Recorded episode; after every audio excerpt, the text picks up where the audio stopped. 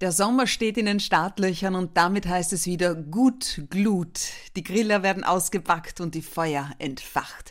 Und diese archaische Art der Essenszubereitung gehört ja nachweislich zu unseren beliebtesten Freizeitvergnügen. 94 Prozent der Österreicher und 97 Prozent der Deutschen grillen gerne. Auch im Winter bleibt für 45 Prozent der Österreicher und 52 Prozent der Deutschen der Grill nicht kalt und er gehört mit Sicherheit auch dazu Adi Matzek, Doppelgrill-Weltmeister und Gründer der ersten österreichischen Grillschule.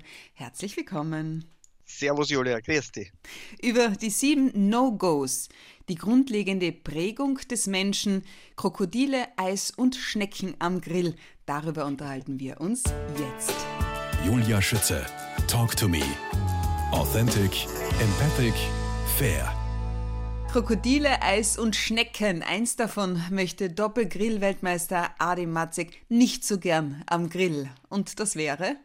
Ja, mit den Schnecken habe ich so mein Problem. Wo hast du da wieder gegraben? das wissen nicht alle. du, aus welchem Grund sind die nicht so deins? Ja, es, es ist eine reine Kopfsache. Äh, es ich mag schleimige Leute nicht und diese Schleimspur, die die Schnecken machen, dann auf meinen Gaumen.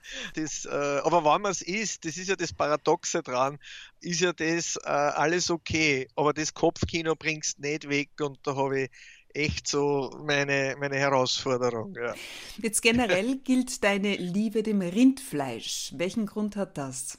Äh, ich denke, das, das ist einfach von meinen Berufswurzeln und diese Tiere, das Rind, das hat mich schon immer fasziniert auf der einen Seite. Du hast diese, diese Größe, diese Wucht, die Anmut. Dann hast du wieder die Muttertiere, die Wärme ausstrahlen und, und, und mit denen dann auch komischerweise geworben wird. Ne? Weil du hast in, in Werbungen oft äh, die Muttertiere im, im Bild und am Teller hast du eigentlich äh, nie die Kuh, sondern den Stier oder so oder die Kalvin oder Ochsen. Ja? Also ich glaube, genau dieses hat mich einfach auch immer fasziniert. Und die Tiere sind sehr ruhig. Ich kenne noch die Anbildehaltung im Stall, wo man reingeht, den Kontakt, dieses Angreifen. Und ich finde, ein Rinderstall stinkt nicht. Das, das, alles, diese, diese Summe der, der haptischen, sensorischen Erlebnisse, die ich in meinem Leben gehabt habe, das, dieses Fleisch hat so schwer gehabt bei einer schneller werdenden Gesellschaft, wo man gesagt hat, Rindfleisch kochen dauert lang und, und das ist bei jungen Leuten einfach zurückgedrängt worden und ich finde es voll lässig, die letzten 20 Jahre mit ja, ein bisschen Bodytraining, mit, mit Steak und mit, mit Sportkultur hat sich das Rindfleisch super gut entwickelt. Du, was hat bitte Rindfleischgrillen mit Skifahren zu tun oder gemeinsam? das ist für uns die Königsdisziplin, der Grill und Barbecue, diese Garstufe zu treffen. Und es ist ein, ein, ein tolles Produkt. Und da gehört nicht nur äh, das, das jetzt am Grill zu treffen, es gehört vorher wahnsinnig viel dazu von der Aufzucht und von der Reifung und alles. Und das vergleichen wir so die Streif Kitzbühel, die Abfahrt. Das ist für uns diese Sache, weil die kann man nicht nur fahren, so wie beim Rindfleisch, reicht nicht nur das drauflegen, sondern irgendwo auch dann das, das, die Vorbereitung, äh, das gehört einfach alles dazu. Und irgendwann, wenn man es automatisiert hat, kann man alles Hirn ausschalten. Und ich glaube, man hat noch kaum Streifsieger gesehen, die mit viel Kopf durchgefahren sind, sondern die sich einfach äh, in dieses Wagnis eingelassen haben. Und ich glaube, jemand, der viel und gerne Steaks grillt, beginnt dann auch irgendwann die Gefühlsebene walten zu lassen und da macht es wahnsinnig viel Spaß. Und es geht schneller und ist einfacher, als man denkt. Wichtig ist nur dick zu schneiden. und zwar drei Zentimeter. Aufwärts, genau. Also da sagen viele tolle, markante Sprüche, was da alles drunter ist. Aber da aufwärts, nämlich genau dann wird es leicht. Man kann sich der Kruste, dem Karamellisieren widmen und innen passiert nichts, dass wirklich, äh, sagen wir mal, das Eiweiß nicht fertig koaguliert ist, die Proteine, alles da ist. Also dann passt dann hat man wirklich äh, viel Sicherheit, viel Freude und alle haben Genuss am Teller. Wie lang war das Krokodil, das bei dir schon mal am Grill gelandet ist? Wie bist du überhaupt zu dem gekommen? Das ist naja, ja unvorstellbar. Da muss ich sagen, das war äh, so, es ist wirklich lang her. Du hast äh, gut recherchiert und bist sehr gut vorbereitet. Das war bei der EKZ-Eröffnung als, als Horn, so als Kleinstadt, wenn ich so sagen darf, Ampeln bekommen hat, Kreuzungen, Kreisverkehre, hat sich auch an der Peripherie ein Einkaufszentrum etabliert.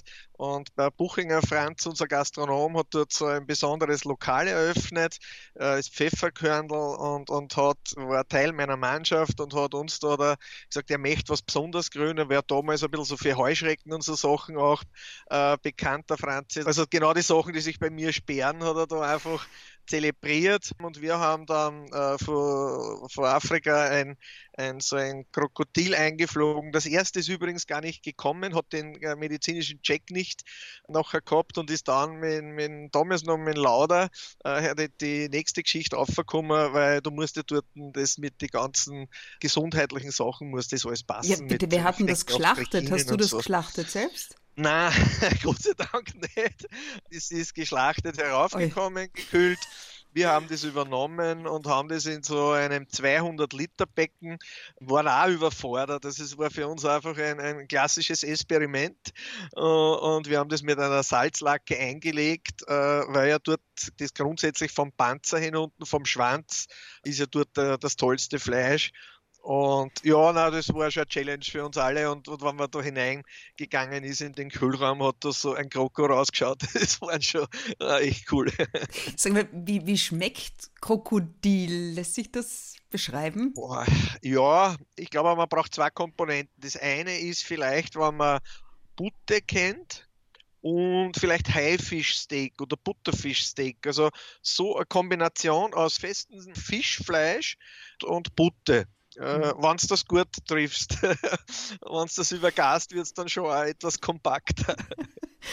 Stichwort wild, Adi Matzek. Darüber habe ich mich auch im Interview vor dir mit Spargeschäftsführer Alois Huber unterhalten, weil Spar derzeit für die Gastronomie einspringt, einen Teil des niederösterreichischen Wildbretabsatzes sichert. Welche Tipps hast du für Wild am Grill? Was wären deine Präferenzen? Grundsätzlich glaube ich, dass man so eine Überordnung schaffen soll von der Küche. Da haben wir alle ja sehr viel Erfahrung. Wild ist äh, ein tolles Lebensmittel, das ja in, in, Summe sich das Tier selbst aussucht, was es ist. Also es ist eine tolle Basis. Aber ganz grob, wenn man denkt an den Schweinsbraten, wie man Schweinsbraten macht, alles, was sich am Wild bewegt, kann ich einmal äh, wie ein Schweinsbraten machen. Und alles, was so im Steakbereich ist, die Rückenteile, das ist beim Wild dann sehr oft zart, wenn du auf Reh, Hirsch, Stammwild und so weiter gehst, da geht man Richtung Steak. Also da bleibe ich rot. Und das kann man bis zum Schlögel hineinziehen. Äh, bei der Wildsau muss man dann vielleicht ein wenig einen Kompromiss eingehen, aber da geht es beim, äh, wie gesagt, die Edelteile dann wie Steak und der Rest wieder Schweinsbraten, so von der Garstufe. Dann hat man schon super Basis. Vom Wild übers Lamm bis zum Krokodil, nichts, was dir nicht schon auf den Griller gekommen wäre. Auch Apfelstrudel und Eis? Ja, das ist immer wieder äh, eine so eine schöne Sache. Also Desserts generell kann ich nur jedem empfehlen, ein bisschen Struktur in sein Grillleben zu bringen und ein bisschen weniger hochwertiger einkaufen und dann geht der Dessert auch noch hinein. Äh, es ist übrigens ein eigener Magen, der Dessertmagen, der auch dann noch geht, wenn man vorher viel Fleisch oder Gemüse gegessen hat. Eis, ja, das ist eher schon ein bisschen die Gag-Abteilung, weil es funktioniert wunderbar, äh, wenn man den Griller heiß schnell hat, eine Unterlage hat in Form von einem Teig oder, oder was auch immer und dann ganz einfach mit Schneehaube das Ganze schön herausbeckt äh, das geht mit indirekten Grillen, also die Eiskugel auf die Stäbe hinein, äh, liebe Leute, das nicht, aber auf einen Untergrund, dann geht das ganz, ganz wunderbar. Adi, woran erkenne ich als Laie, der vor ein paar Jahren mal einen Basisgrillkurs bei dir gemacht hat, nochmal gutes Fleisch? Ich weiß, noch, dass man Fleisch generell einmal in Kategorien beurteilen muss, nämlich Schwein, Rind, Kalb und Wild. Genau, also und da fällt dann Fisch und Geflügel, gell? ja, war ich da noch dabei? Fleisch ist. Ja, ja, nein, das passt super. Wir haben ja manche Männer, die dann einfach sagen, naja, äh, das, das äh, Händel oder so ist ja nicht, ich ist nur Fleisch. Manche rebellieren dann und äh, ja, du hast recht, diese Kategorien haben wir.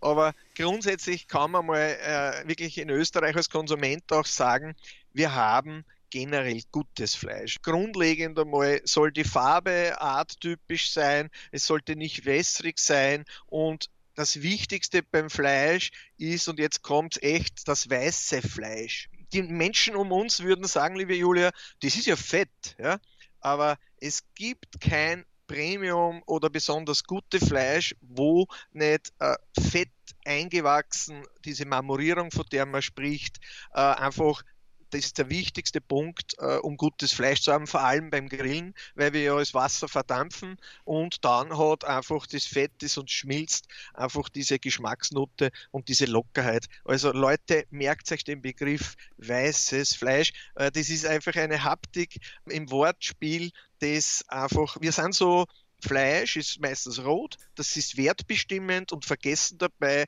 dass Fett die Basis für gutes Fleisch liegt.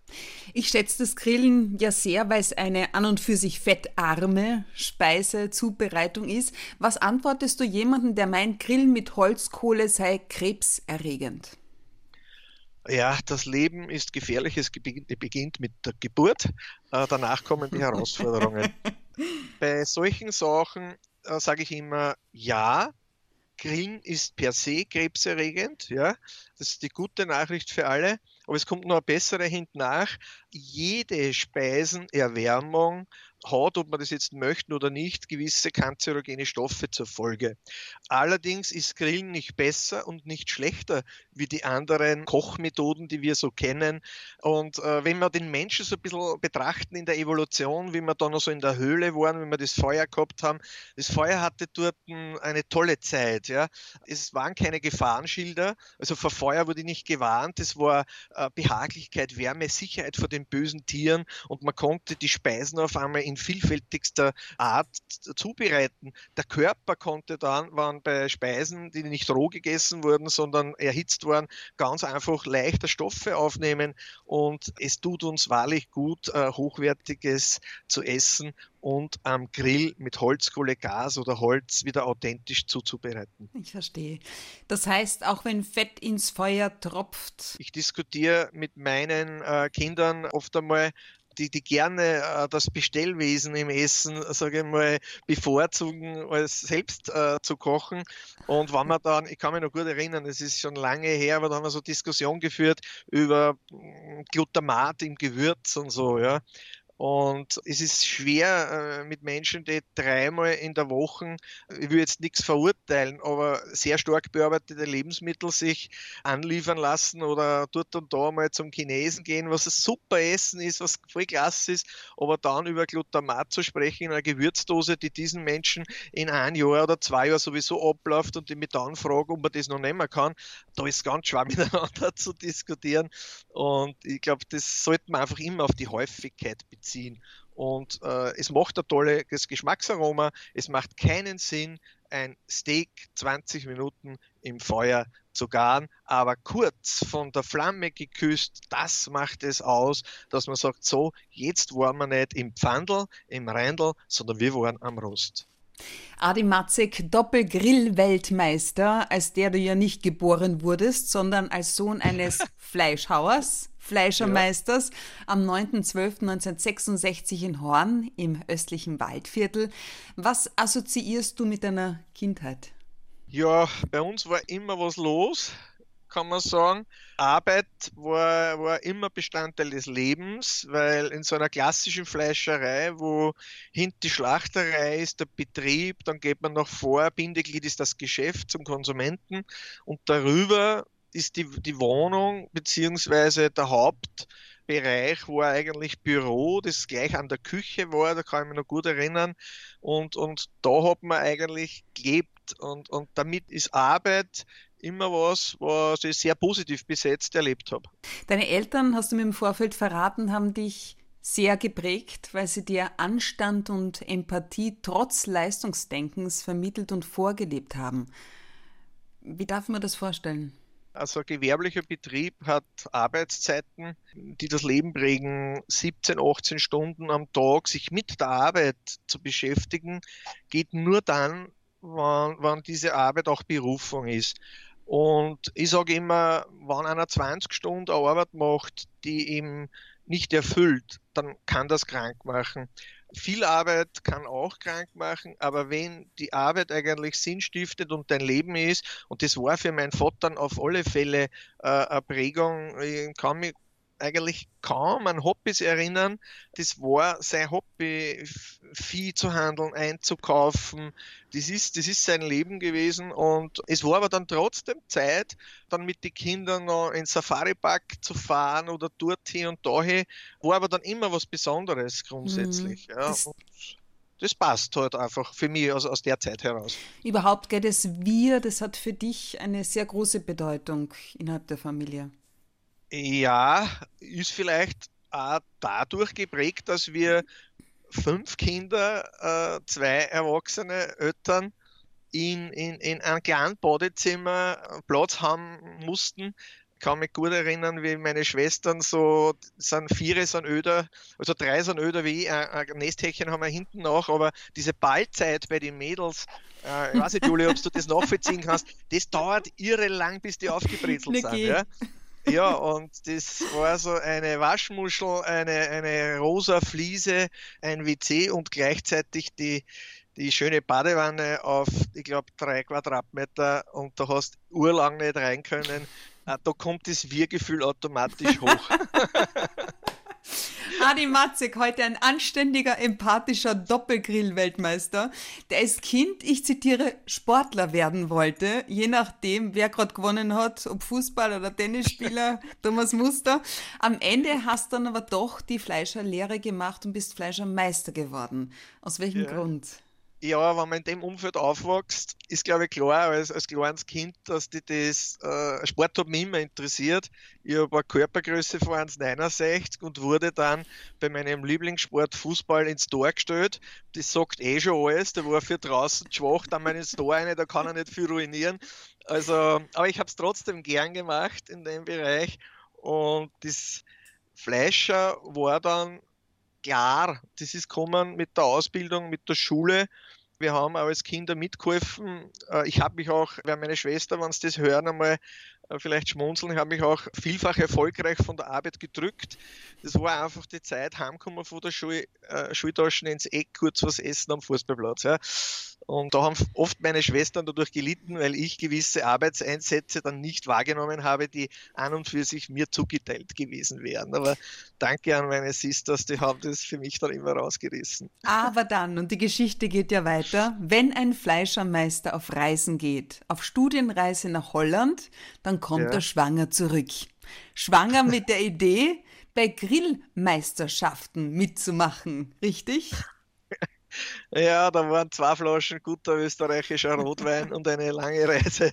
Äh, wir sind da als, als Wirtschaftskammermitglied waren wir da in Holland oben, haben sich die Kurslager angeschaut und da war damals der Wolfgang Seidel mit und da haben wir halt auf dieser langen Zugfahrt uns kennengelernt und der hat damals die Staatsmeisterschaft ausgetragen und da hat er gesagt, du, du bist eigentlich ein ganz kommunikativer Typ, mach da einmal mit.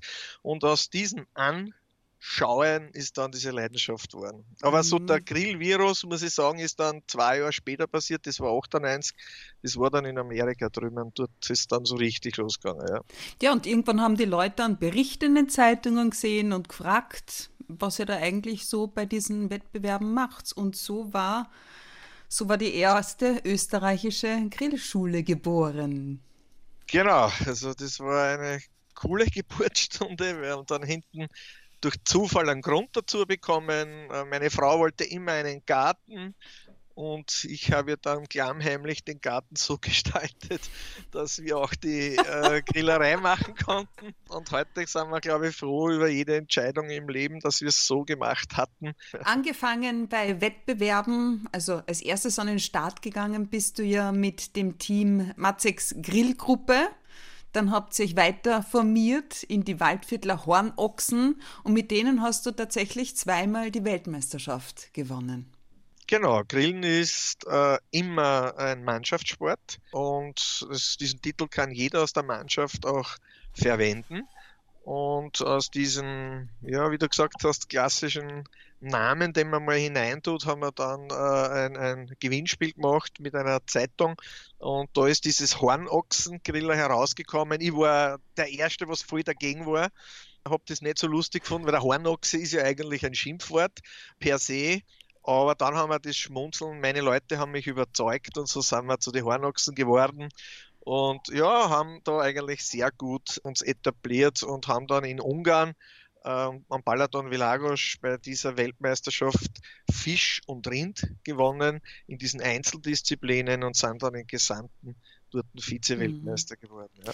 Gegrillt wird ja auf der ganzen Welt. In den USA liegt das Preisgeld bei bis zu 60.000 Dollar, bei uns in Österreich bei rund 3.000 Euro.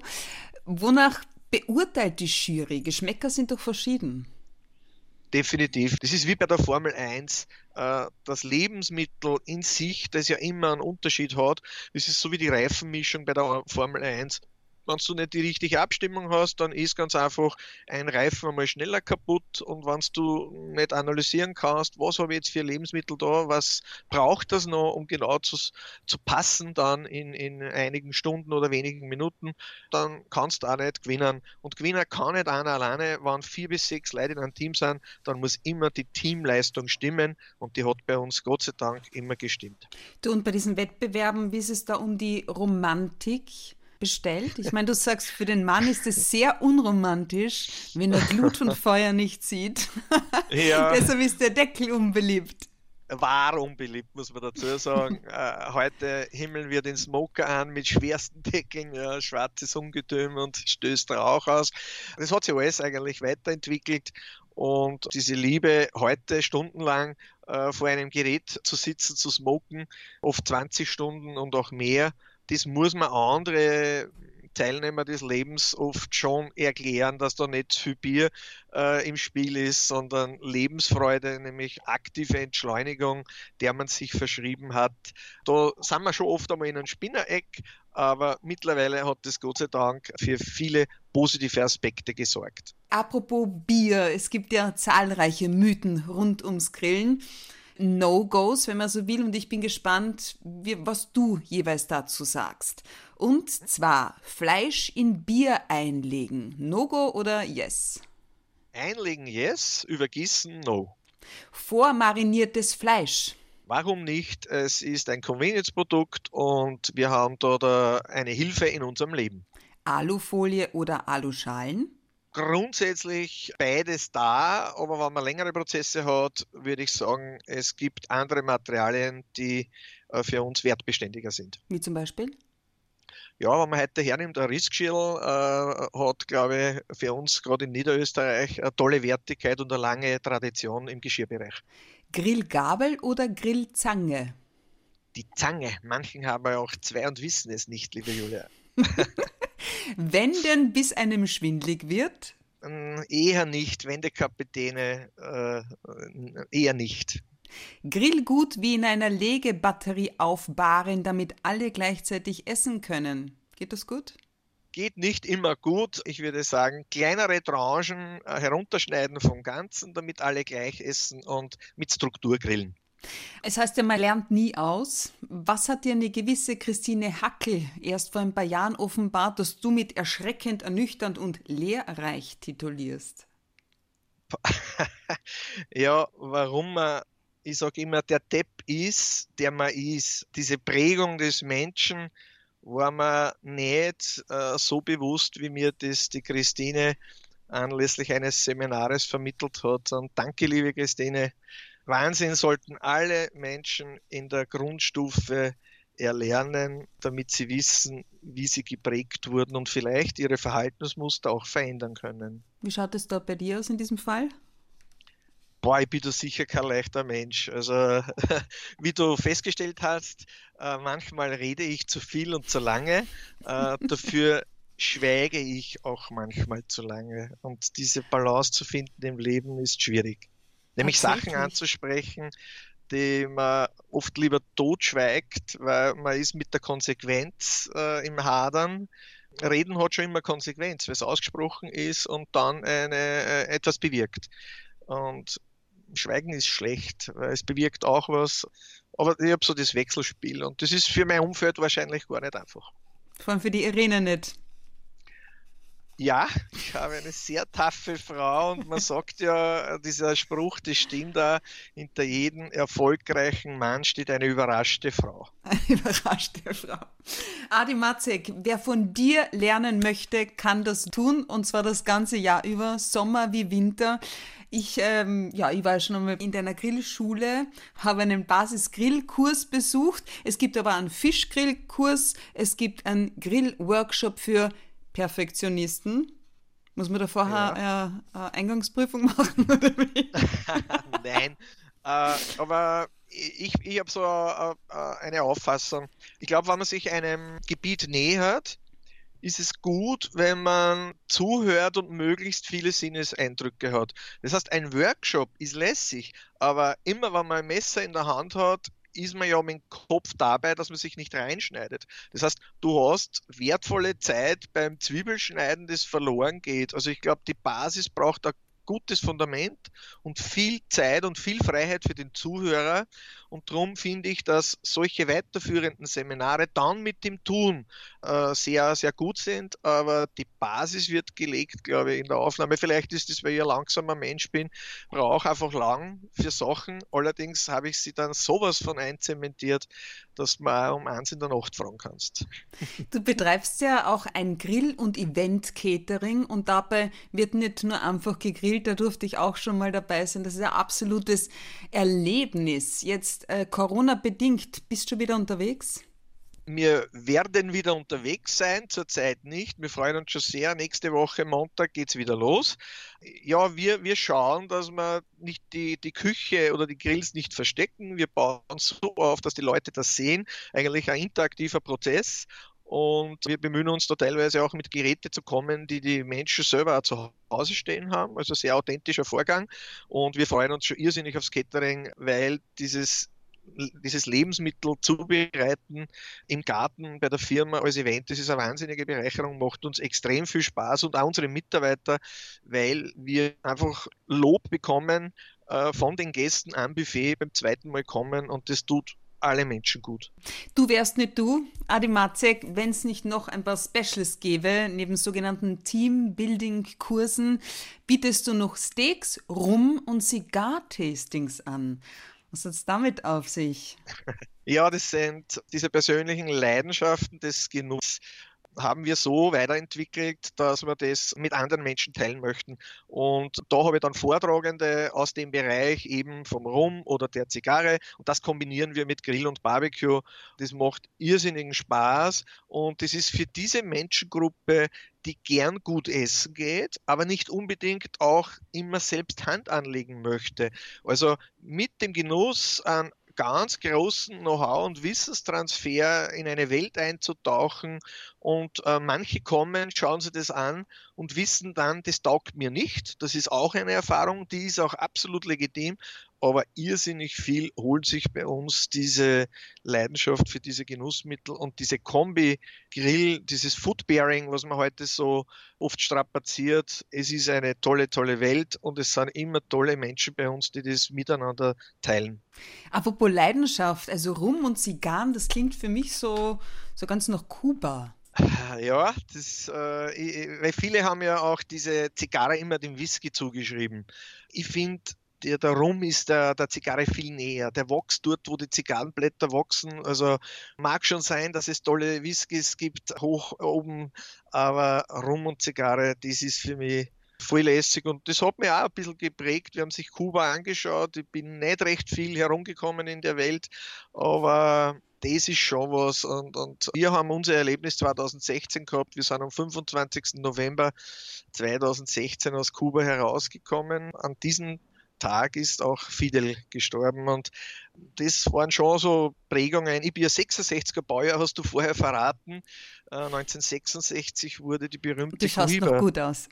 danke schön, ich bin auch weit weg, du hast einen guten Filter eingebaut. Aber da wurde 66 die Cohiba-Zigarre geboren als Marke. Also es verbindet mich mit diesem Land sehr viel, weil wir sehr leistungsgetrieben sind und danke heute noch meinem Führer, der dort uns äh, durchgeführt hat, uns alles erklärt hat, warum dort keine Fensterscheiben sind, warum es mit der Farbe auf den Häusern nicht so korrekt ist wie bei uns in Österreich wir, wir haben ja jetzt ein bisschen ein Kuba-Feeling wieder kennengelernt, diese Entschleunigung äh, der Corona-Zeit. Dem muss man aber erst einmal schaffen, ins Positive zu kehren. Mhm. Viva la vida, lebe das Leben, lautet dein Lebensmotto, wenn ich dich nach einem fragen würde. Wie ja. es dir derzeit damit?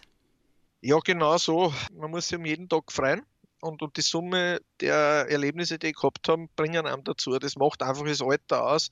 Ich sage immer, plus 50, da darfst jeden Tag äh, genießen. Und das ist jetzt kein Hadern oder was, aber vielleicht ist es ein Midlife-Kreis, die gut versteckt ist, schön eingepackt. Wer weiß es, liebe Julia. Aber ich sage immer, es, ist, es sind die letzten zehn Jahre von 40 auf 50 wo man Menschen verliert, die man sehr schätzt, wo man mit, mit dieser äh, Thematik ein bisschen ja, eingebremst wird. So, so, und, und auch jetzt sind wir eingebremst. Und daher denke ich, muss man sich oft zusammensetzen und wann so Frühstück ist und sagen, geht es uns nicht gut. Viva la vida und auf viele romantische Stunden noch. Adi Matzek, Dankeschön für deine Zeit, das interessante Interview. Alles Gute für dich und deine Familie und auf Wiederhören beziehungsweise auf Wiedersehen bei einem deiner Kurse in Österreichs erster Grillschule in Maria Dreieichen in Horn im wunderschönen Waldviertel. Liebe Julia, besten Dank für das schöne Gespräch und ja, vielleicht einmal wieder. Dankeschön.